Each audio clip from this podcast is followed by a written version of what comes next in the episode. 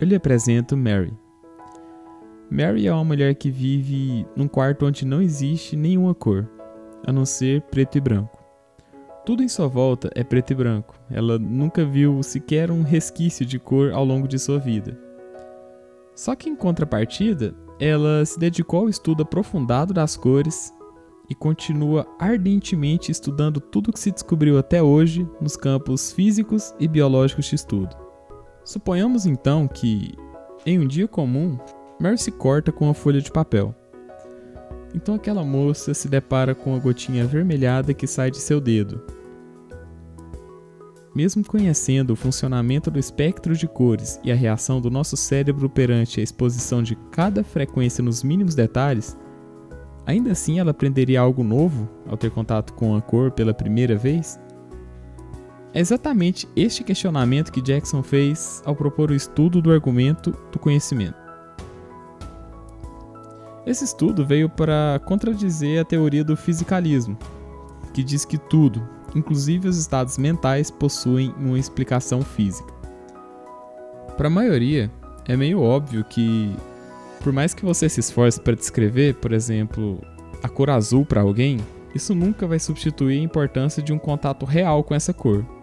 Isso quer dizer então que, por mais que conheçamos alguma pessoa nos mínimos detalhes físicos, nunca saberemos de fato como é ser aquela pessoa. Isso nos volta ao conceito de qualia, que eu já citei em algum episódio anterior. Qualia é a definição filosófica para tudo que nós sentimos, experimentamos e pensamos, cuja principal característica é sua individualidade. Ou seja, é literalmente impossível eu sentir o que você sente na intensidade que você sente, por mais que você tente descrever. É um sentimento meio solitário, né? Talvez esse seja o maior desafio de grandes empresas que trabalham com inteligência artificial. Uma vez que, por mais que você crie uma réplica perfeita de um cérebro humano com todos os seus neurônios e neurotransmissores, esse cérebro não chegará nem perto de ser um cérebro humano.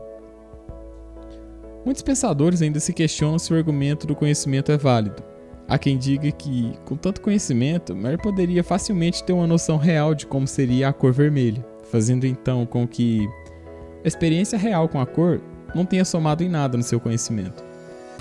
Então fica aqui um espaço para você pensar um pouco.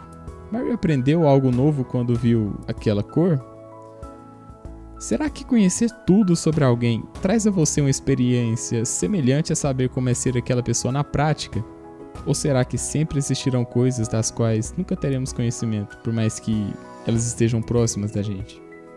Fica aí a dúvida para você. Bom, esse foi um episódio bem curto, na verdade, mas é porque essa semana foi uma semana bem corrida.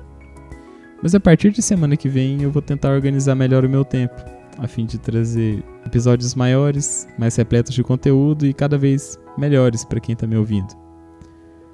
Então é isso aí. Eu espero que esteja todo mundo bem e tenham um bom final de semana.